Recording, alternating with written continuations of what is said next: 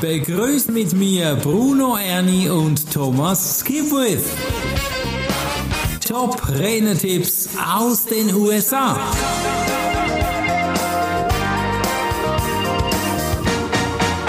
Herzlich willkommen zur September-Ausgabe 2020. Top-Renner-Tipps aus den USA. Es ist wieder bestückt mit vielen wertvollen Tipps. Thomas, wie geht's dir?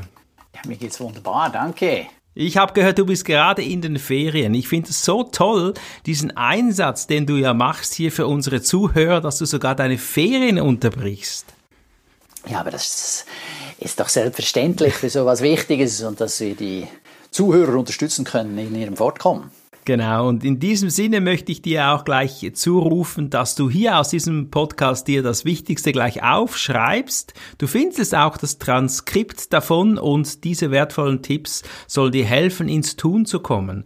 Der erste Tipp ist von Molly Wendell, sie ist CSB-Speakerin und sie sagt, so erstellt man einen Online-Kurs. Hast du selbst einen Online-Kurs, Thomas?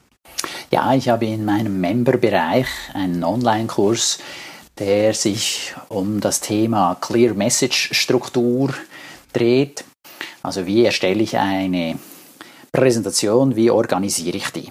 Okay, das klingt sehr spannend. Sollte man sich mal einloggen bei dir, sicherlich auf der Webseite thomas-skibit.com. Und äh, für alle, die mich jetzt fragen würden, Bruno, hast du auch einen Online-Kurs? Wir haben auch einen gedreht, diesen Frühling 2020, über 100 Videos auf mhm. Energiecoach-Ebene.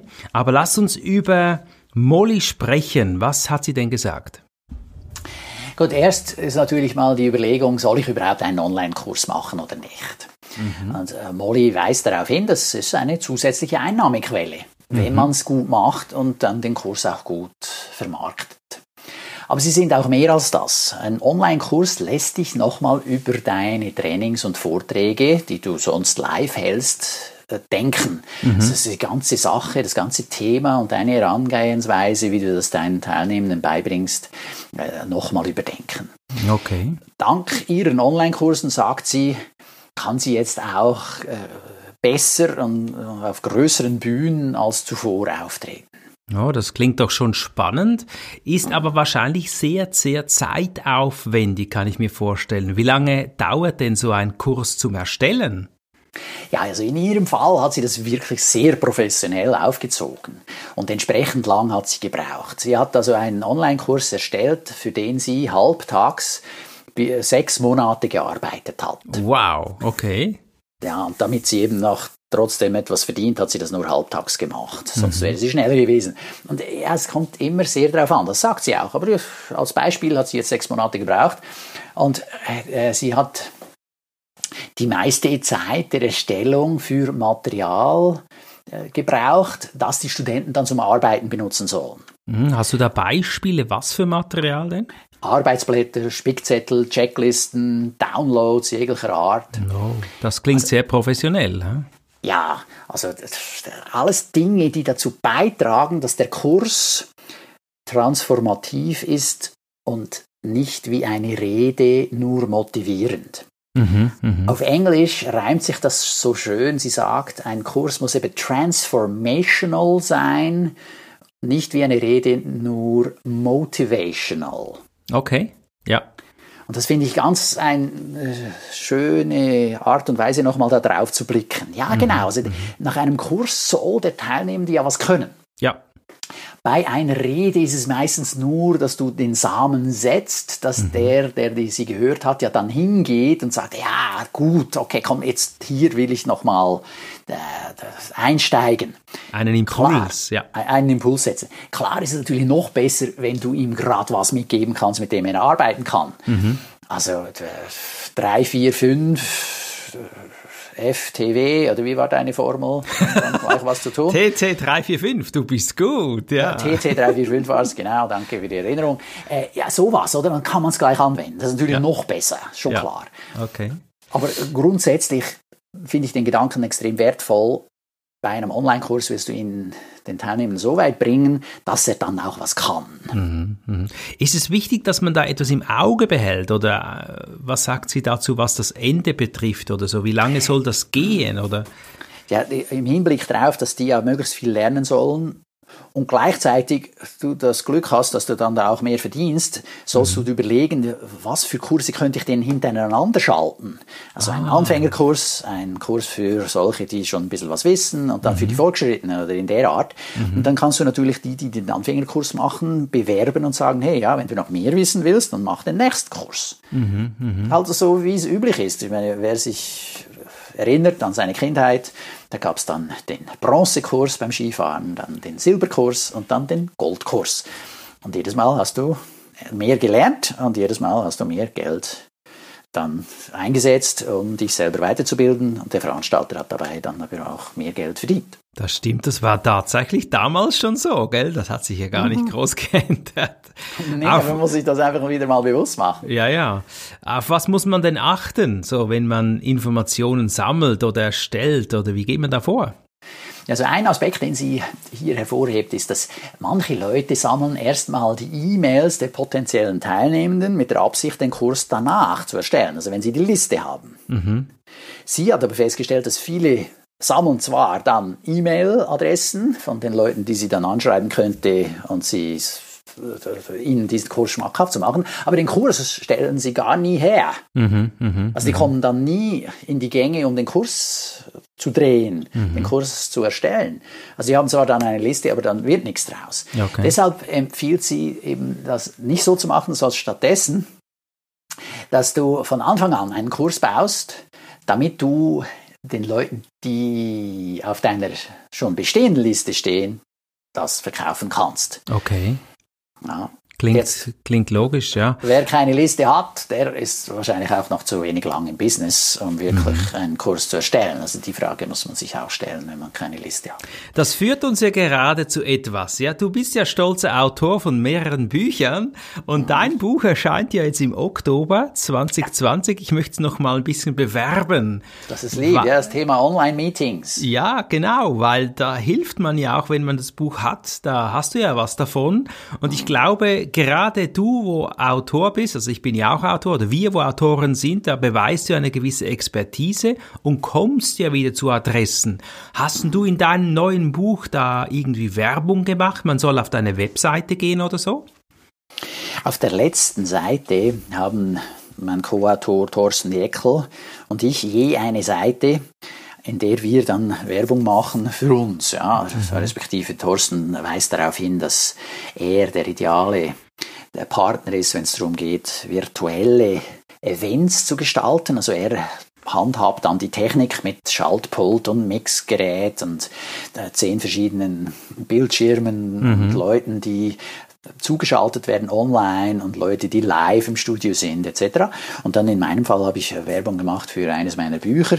Der Wurm muss dem Fisch schmecken, mit Power präsentieren und rhetorisch punkten. Ah, super. Also immer auch wieder der Versuch natürlich zu zeigen, hey, das gibt noch mehr, das du lernen kannst. Mhm. Und ja, damit die Leute ja, den nächsten Schritt gehen können. Absolut. Damit sie noch besser werden. Genau. Ja, aber so ein Videokurs ist ja auch nicht ganz günstig, könnte ich mir vorstellen. Also ich weiß es natürlich aus eigener Erfahrung, aber ich möchte es bei Molly bleiben. Was hat denn Molly für Ausgaben gehabt, um diesen Videokurs zu erstellen? Für ihren ersten Videokurs hat Molly ganz viel professionelle Hilfe in Anspruch genommen. Mhm. Und das hat sie dann 20.000 Dollar gekostet. Mhm. Diese professionelle Hilfe umfasste Dinge wie ein Coiffeur, jemand, der ihre Haare gemacht hat, okay. jemand, der ihr Make-up gemacht hat, jemand, der sie beraten hat, welche Garderobe sie tragen soll, jemand, der dafür gesorgt hat, dass der Hintergrund stimmt, dass ihre Aufnahmen entsprechend professionell rüberkommen. Also der mhm. hat dann die Kamera mitgebracht, die Lichter mitgebracht und dann jemand, der das Ganze geschnitten hat. Okay. Ja, das kostet halt dann am Schluss doch einiges an Geld. Absolut. In dem Fall 20.000. Und dann äh, hat sie ja einen zweiten Kurs gemacht. Da hat mhm. sie praktisch alles selber gemacht, weil beim ersten hat sie dann gesehen, wie es geht. Ja. Sie dachte, sie wisse, wie es geht. Und äh, war dann auch der Meinung, es muss nicht ganz so professionell sein. Mhm. Und vieles davon kann sie selber. Mhm. Und dann hat sie dann für den zweiten Kurs nur noch 1000 Dollar ausgegeben. Oh, wow. Ja, da hat sie aber viel selbst gemacht, denke ich. Mhm. Ja, und dann ist auch die Frage, was sie alles reingerechnet hat. Ja, mhm. ich meine, Möglicherweise hat sie auch die, die Kameras schon gehabt, dann hatte mhm. sie schon das Mikrofon und dann musste sie hardwaremäßig und softwaremäßig möglicherweise nichts mehr Zusätzliches kaufen, weil sie mhm. das schon beim ersten Mal erledigt hat. Äh, da muss man halt dann ein bisschen rechnen. Ja. Aber äh, es soll einem eine Idee geben, wie groß die Spannweite ist, was man da ausgeben kann. Und mhm. das ist auch abhängig, ja, wie viele Videos das man macht. Ich meine, wenn du 100 Videos gedreht hast mhm. im Frühling, ja, ja dann kommt es halt darauf an, wie, wie lange sind die, ja. Äh, wie viele Tage hast du im Studio verbracht oder warst du überhaupt im Studio? Ja, ja, TV-Studio. Äh, mhm. Hast du möglicherweise auch noch Außenaufnahmen gemacht? Ja, das ist wieder ein Zusatzaufwand. Aber gute Idee, äh, genau. Ja, oder? Und, oder wenn du außen filmst, dann brauchst du wieder, die Crew muss sich dann bewegen, dann muss man dort wieder frisch einrichten. wenn das Wetter schlecht ist, dann hast du Pech gehabt. Oder, weißt, also genau. äh, alles so Dinge, die halt je nach Situation unterschiedlich sind. Absolut. Was hast du für deinen Videokurs bezahlt? Weißt du das noch? Ja, da habe ich meine Frau zu einem feinen Nachtessen eingeladen. Thomas, ist gut, dass ich das weiß, dass deine Frau da so engagiert ist. Da werde ja, also ich mal ist, überlegen. Sie, sie hat ein gutes Auge. Sie hat ein gutes Auge. Das ja, das stimmt. Sie hat auch Fotos für die GSA schon gemacht und die waren super cool. Ja. Mhm. Und sie hat ja auch die Videos gedreht oder geschnitten für die Idee der Bäume, die wir gekauft haben. Mhm. Das ist ja fantastisch. Ja, also ja genau, Bruno hat gespendet für ein Aufforstungsprojekt in Paraguay. Genau, 1000 Bäume. Mhm, das und das ist super. etwas für das Herz. Und die sind jetzt am Wachsen. Das ist schön, ja. Also wirklich, da, da fühlt man mit, aber das ist ein anderes Thema. Genau. ja, was ist sonst noch wichtig? Also sie empfiehlt nach ihren Erfahrungen einen professionellen Videofilmer dabei zu haben und einen Bühnenbildner im Minimum. Damit das Set, damit die Bühne auf der man dann das Video, den Kurs dreht, professionell aussieht. Mhm. Dann musst du als derjenige, der spricht, dich nicht auch noch auf alles andere Mögliche konzentrieren. Mhm. So eine Person wird dir sagen, hey, auf deiner Stirn glänzt es, ja, es widerspiegelt und das lenkt ab. Ja. Oder im Hintergrund hat es irgendwas, was stört. Ja. Das siehst du selber dann gar nicht mehr, sondern erst, wenn du dir das Video dann anschaust, dann ärgerst du dich. Am meisten lässt du es drin, weil der Aufwand, um das dann nochmal zu drehen, viel zu groß ist. Absolut. Und solche Profis unterstützen dich. Die haben das Auge dafür, die haben ja auch dann diese Aufgabe, die konzentrieren sich ja dann auch nur auf das. Mhm. Und so meint sie, und zu Recht, ja, kann man sich dann eben, äh, oder macht man und dreht man dann viel bessere Kurse. Jetzt bei uns, wir haben ja das Glück, wir sind in der German Speakers Association.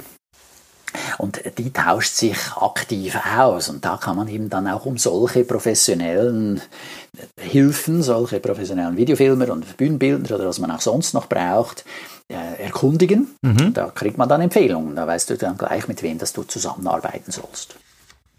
Super. Ja, das gibt es eine To-Do-Liste, was ich jetzt als erstes machen muss. Was heißt das also? Sie sagt, besuche zuerst mal einen Kurs über Kurse. Ja, also ein Kurs über Kurse. Einen Kurs, inhaltlich gibt es da schon auch zwei, drei Sachen, die man strukturell beachten soll. Darauf geht sie jetzt konkret gar nicht ein. Aber das, äh, trotzdem hilft das natürlich. Es gibt einem auch die Sicherheit, dass man dann den Kurs so aufbaut, dass es den Teilnehmenden möglichst viel bringt. Mhm.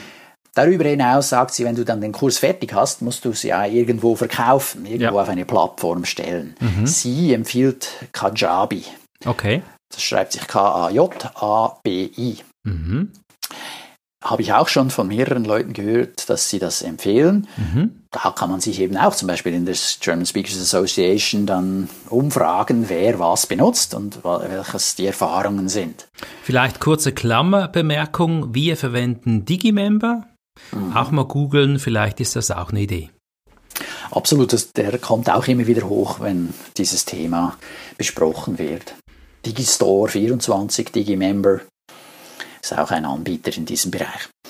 Dann für einzelne Arbeiten setzt sie Freelancer ein, die sie auf Fiverr oder auf ähm, früher hieß Elance, jetzt heißt es äh, Upwork, okay. äh, findet. Die machen hier dann Intros und Outros und Logos und mhm. alles Mögliche, was man da so braucht. Also das ist ja auch sehr empfehlenswert. Wenn du ein gutes TV-Studio hast, macht der dir auch gerne gleich das Intro oder Outro, wenn es nicht allzu kompliziert ist. Ich denke, das ist auch eine Dienstleistung, die man vielleicht verhandeln kann, wenn man schon Videoaufnahmen macht. So war es bei uns, deshalb ergänze ich das sehr gerne. Sehr spannend. In welcher Größenordnung war denn die Produktion deines Kurses? Von, von den Kosten her, mhm. also wenn wir alles zusammenfassen, 30.000 Franken, Schweizer Franken, waren da schon weg. Ja, wir waren mehrere Tage im Studio, wir hatten mehrere Kameras, die haben das auch für uns geschnitten, wir haben das dann hochgeladen auf Vimeo, da konnten wir das sichten, dort sind die Videos jetzt auch auf Vimeo und wir verlinken das jetzt punktuell in den Member-Bereich rein. Und äh, das ist auch die Vimeos Videos brauchen da auch wieder Texttafeln. Und das ist also eine Verkettung und Verknüpfung von vielen, vielen Punkten. Wenn man das aber hat, kann man echt stolz sein, weil es sind ja Dauereinnahmen, die du da hast und du machst dein Wissen auch für andere zugänglich und es ist wirklich echt genial. Also ich kann es jedem empfehlen, wenn er so spezielle Videos produziert. Es lohnt sich echt sehr. Ja, und da sind wir wieder bei dem Gedanken, den wir am Anfang angesprochen haben. Ja, wenn du ein Buch schreibst, mhm. wenn du einen Kurs machst, ist genau dasselbe. Ja, das, das steigert dein Renommee und ja. du wirst viel eher auch dann noch wieder für andere Anlässe angefragt, sei es als Speaker oder als Trainer oder als Coach. Victoria Holz, Rednerauftritt in Lateinamerika. Thomas, ich bin aber hier in der Schweiz und nicht in Lateinamerika. Was habe ich denn von diesem Beitrag jetzt? Was erzählt sie denn? Ja, sie zeigt auf, dass man insbesondere ja, als Amerikaner eben nicht nur in den USA auftreten kann, sondern jetzt dank Online-Auftritten weltweit. Ah, okay. Ja, jetzt sind also die Grenzen weggefallen. Das stimmt, online. Und das stimmt weltweit. für uns natürlich auch. Mhm, ja, mhm. also wenn wir uns im Bereich Deutschland, Österreich, Schweiz bewegen, dann geht das jetzt online in dem Sinn viel einfacher. Mhm. Da sind jetzt auch keine Reisezeiten mehr einzuplanen etc.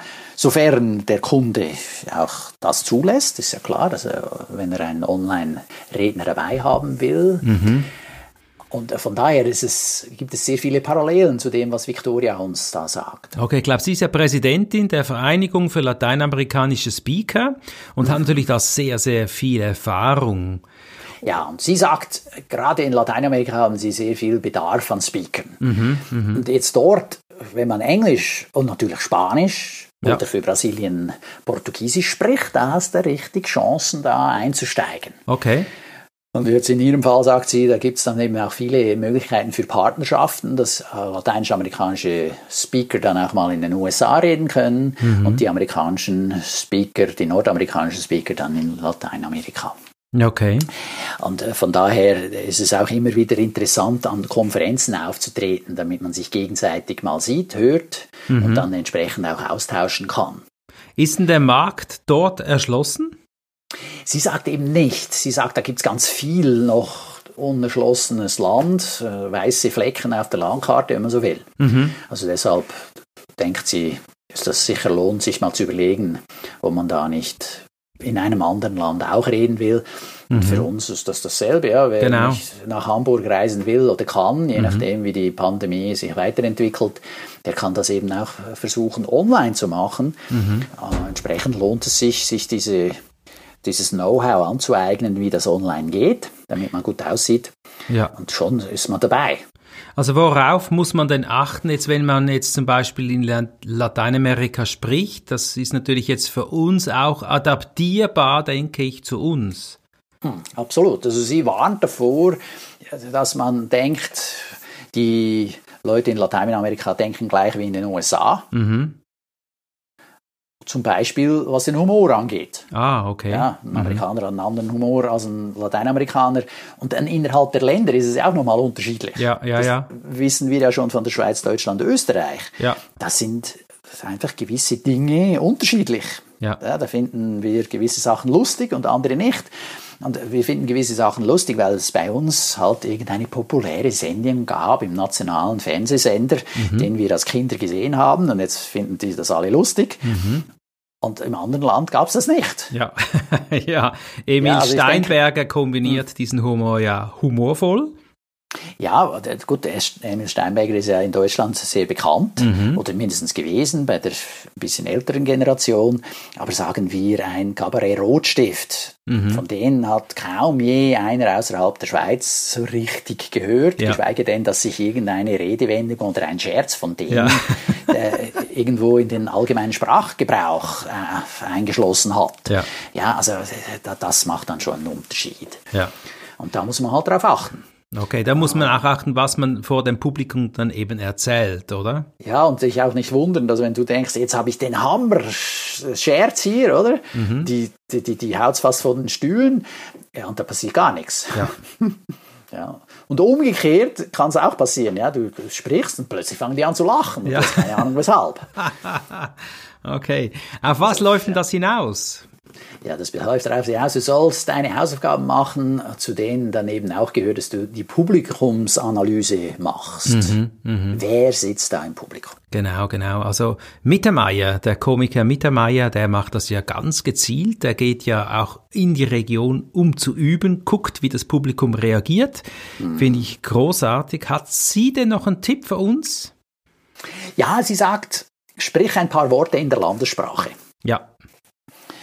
Und wenn du also hingehst, zum Beispiel in China und mehr kannst als nur Ni Hao, mhm. sondern sagst zum Beispiel Jia Hao, dann sind die schon begeistert.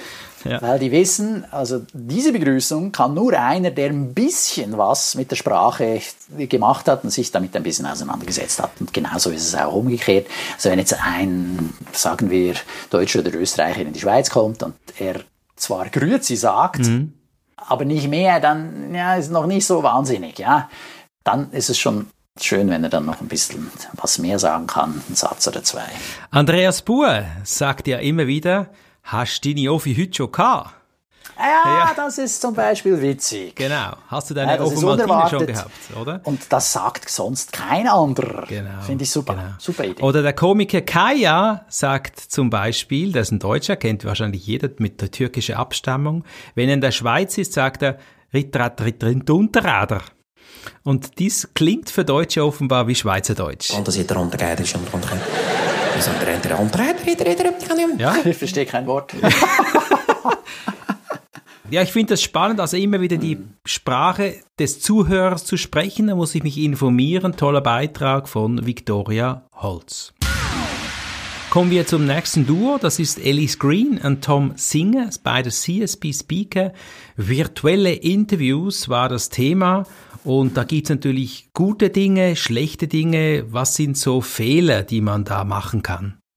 Ja, also hier geht es jetzt genau darum, wenn ich dann mal online irgendwo auftreten darf, sei es im eigenen Land oder im Ausland, mhm. dann ist es wichtig, ein paar Dinge zu beachten, damit das ein Erfolg wird und mhm. damit du auch wieder eingeladen wirst. Mhm. Und die meisten, die dann online irgendwo einen Beitrag liefern dürfen, haben sich zu schlecht vorbereitet. Okay.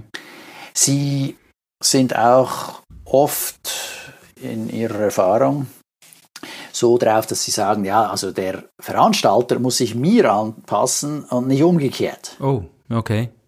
Also beispielsweise sagen wir, ja, der muss jetzt Zoom benutzen, weil mhm. ich kenne mich da aus, statt was der Veranstalter üblicherweise nutzt, von mir also WebEx oder was Skype. auch immer, mhm. Skype oder was immer der dann benutzt.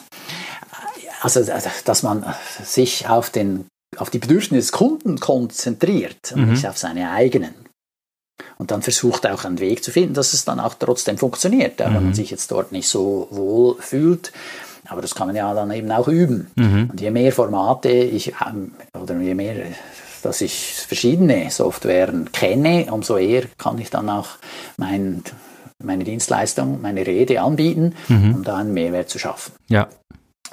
Dann natürlich als erstes steht eine gute Vorbereitung, was die, das Audio und das Video angeht. Mhm. Das muss einfach funktionieren und das ist zu spät, fünf Minuten vor Beginn, ja, absolut. das zu prüfen. Ja. Mhm. Ja, dieses, dieser Soundcheck, dieser AV-Check, Audio-Video-Check, der muss Tage vorher schon stattfinden. Ja, ich finde, das hat auch ein bisschen mit Respekt zu tun und Respekt der Zeit, weil andere müssen allenfalls auf dich warten, oder?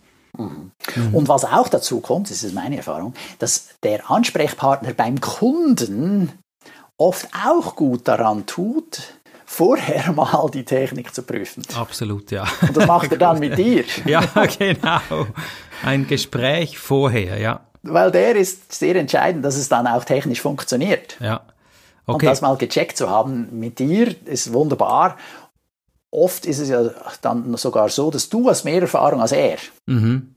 Oder sie, der, der vom Kunden. Ja, dann kannst du ihm noch den einen oder anderen Tipp geben und dazu beitragen, dass die Wahrscheinlichkeit, dass es funktioniert, viel höher ist. Hat man auch gesagt, was denn wichtig ist? So folgendes sollte besprochen werden? Ja, besprich mit deinem Kunden oder Interviewpartner einfach die, die da teilnehmen, wie wird man mit Schwierigkeiten umgehen. Mhm, mh. So was soll man tun, wenn die Leitung rausfällt, was soll man tun, wenn da irgendwo das Telefon klingelt. Dann, wie wird man hinter den Kulissen kommunizieren? Also wenn man dem anderen noch irgendetwas sagen will, während mhm. man live ist, on air. Ja. Was soll man da tun? Gute Idee. Mhm. Ja, und dann wenn es eine Störung gibt, wird dann einer der anderen Redner einspringen? Mhm, mh. Ich denke, das ist vernünftig, aber in welcher Art und mhm. was darf er dann sagen? Oder jemand spricht jetzt und darf man da die Hand heben und dann lädt einem den anderen ein, der andere ein, etwas zu ergänzen? Oder mhm. wie will man miteinander umgehen? Das lohnt sich vorher abgesprochen zu haben. Absolut das, diese Vorbereitung ist dann wirklich sehr ähnlich wie bei einem Interview im nationalen Fernsehen. Oh, okay, das klingt doch schon mal gut. Wer will da nicht dabei sein? Und, ja, aber nur, dass man sich so ein bisschen das vorstellen kann. Ja. Der, wer schon mal am Fernsehen war, äh, der weiß, ah, da gibt es doch einiges an Vorbereitung zu erledigen. Macht es auch Sinn, irgendwie noch was anderes zu tun, wenn ich jetzt zum Beispiel ein Interview geben kann bei einem äh, Menschen, der immer wieder mal Interview macht, dass ich mich da mal recherchiere, wie der da schon Interviews geführt hat, oder? Ja, unbedingt. Hör mhm. dir ein paar Episoden an, die er vorher schon mal gesendet hat. Mhm. Dann kennst du den Stil des Interviews, das kennst, dann kennst du den Stil dieser Sendung. Dann weißt du auch gleich, ob es okay ist, dass du so entweder durch die Blume oder direkt Werbung für eines deiner Bücher, deiner Online-Kurse, deiner Speeches machen kannst oder nicht. Mhm. Ja, manchmal ist es ja so ein offenes Format, dass der Interviewer sagt, und äh, ich habe gehört, du hast ja ein paar Bücher geschrieben, äh, welches kannst du uns besonders empfehlen ja, genau. zum heutigen Thema? Und dann darfst du nicht dastehen wie der Esel vor am, am Berg und dann so, äh, aha, ja, äh, ja, das ist, ich weiß auch nicht genau. Ja, ja also pff, das wäre schade. Mhm. Und das, wenn du die vorherige Episoden anhörst, dann weißt du, wie du damit umzugehen hast. Genau. Alice Green und Tom Singer haben das gut zusammengefasst. Haben Sie noch was gesagt?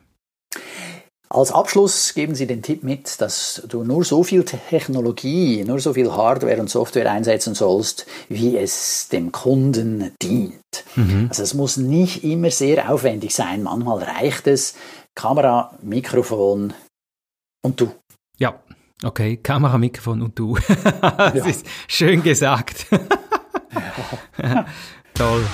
Ja, da kommen wir zum letzten Beitrag von Elisa Hayes. Auch sie ist wie CSB Speakerin und da ist der Titel Sei resilient. Ja, und was heißt denn das genau, sei resilient, Thomas? Ja, Resilienz oder äh, auch äh, psychische Widerstandsfähigkeit ist die Fähigkeit, Krisen zu bewältigen. Mhm.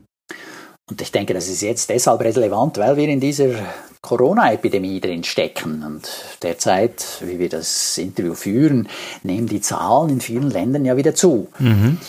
Äh, deshalb äh, ist es interessant zu hören, was Elisa eben zu diesem Thema Resilienz oder auch innere Stärke sagt. Mhm, mh. ja, gerade weil eben wegen dieser Pandemie viele Redner gestresst sind, entweder weil sie ein erzwungenes Sabbatical nehmen müssen, also mhm. sprich, ihnen sind alle Umsätze zusammengebrochen, mhm. oder weil sie sich einfach verbissen jetzt um Arbeit bemühen. Mhm.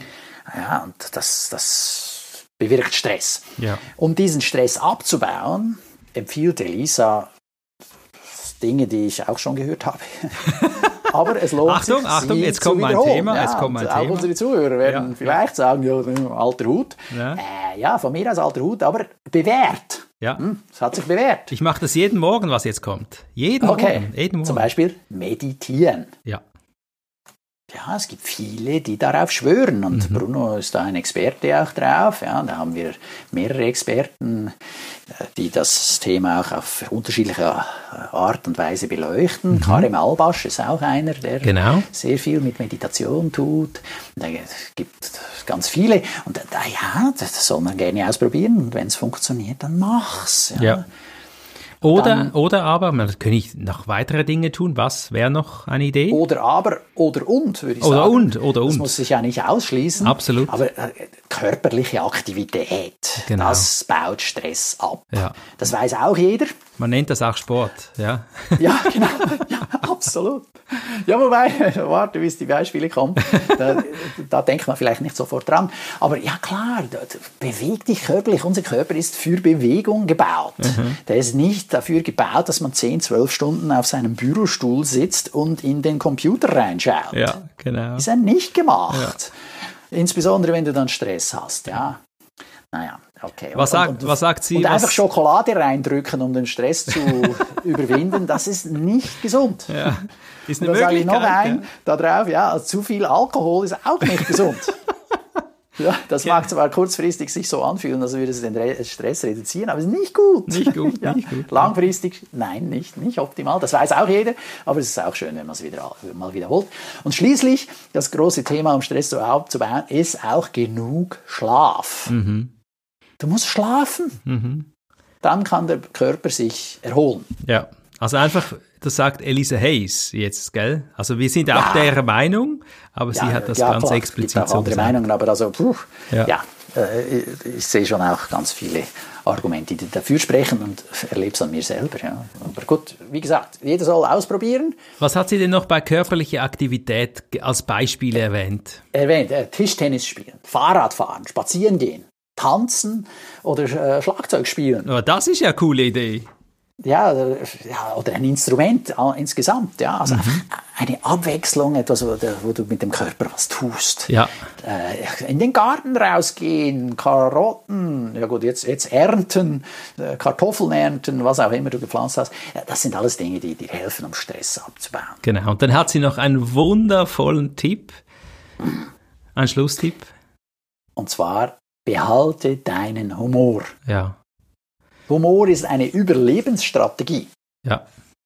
Und äh, diesbezüglich, in diesem Hinblick, empfiehlt sie auch, sich selbst nicht zu ernst zu nehmen. Okay. Hey, das sind tolle Tipps und wenn du Stress hast, weil du keine Aufträge hast, ist genau der richtige Zeitpunkt, um eben den ersten Beitrag umzusetzen, dass du dir Struktur baust für Online-Videos und dann ab ins Studio oder ab zur Umsetzung. Thomas, es war wieder fantastisch mit dir. Es habe mich sehr gefreut. Ich finde, wir machen das großartig. Eigenlob stimmt. begeistert. Und es ist, es ist einfach Aber wie toll. du sagst, oder oder wie Elisa Hayes gerade gesagt hat, man darf sich selbst nicht zu ernst nehmen. Nein, das ist Ja, also ist genau schön in diese Richtung. Und ja, hier muss man versuchen, in die Gänge zu kommen, was zu tun. Und dann wird es auch wieder ein Erfolg. Genau, und geh einfach deinen Weg und es muss nur für dich stimmen. In diesem Sinne danke ich dir, ich wünsche dir eine tolle Zeit, freue mich schon wieder auf den nächsten Podcast mit dir. Bis bald. Ja, mach's gut, Bruno. Liebe Zuhörerinnen und Zuhörer, viel Erfolg. Und da zit er onder kijken, dus je moet gaan. Dus dan rent er onder.